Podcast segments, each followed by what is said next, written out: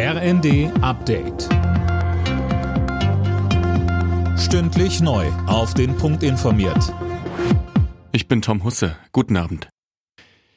Die Gefahr durch Rechtsextremisten in Deutschland ist unverändert hoch. Das zeigt der aktuelle Verfassungsschutzbericht.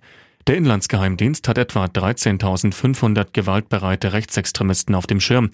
Nach den Corona-Protesten versuchen Rechte nun verstärkt auch den Ukraine-Krieg für ihre Zwecke zu instrumentalisieren.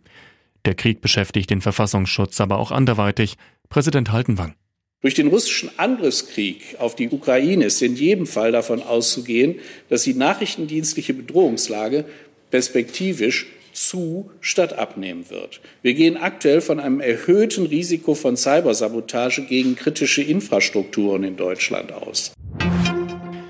In Deutschland soll es in Zukunft ein fünfstufiges staatliches Label zur Tierwohlkennzeichnung auf Lebensmitteln geben. Das plant Landwirtschaftsminister Özdemir.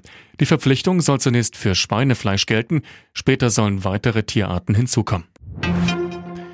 Nach dem Zugunglück bei Garmisch-Partenkirchen mit fünf Toten laufen jetzt Ermittlungen gegen drei Bahnmitarbeiter wegen des Verdachts der fahrlässigen Tötung. Mehr von Jana Klonikowski.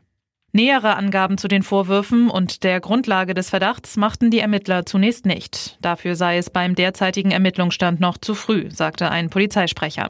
Bislang wurde ein technischer Defekt am Zug oder an den Gleisen als Unglücksursache vermutet. Fünf Menschen waren am Freitag ums Leben gekommen, als der Regionalzug auf dem Weg nach München entgleiste. Mehr als 40 weitere Passagiere wurden verletzt. Nun ist es offiziell. Schalke 04 hat Frank Kramer als neuen Trainer verpflichtet. Der 50-Jährige hat beim Bundesliga-Rückkehrer einen Vertrag bis 2024 unterschrieben.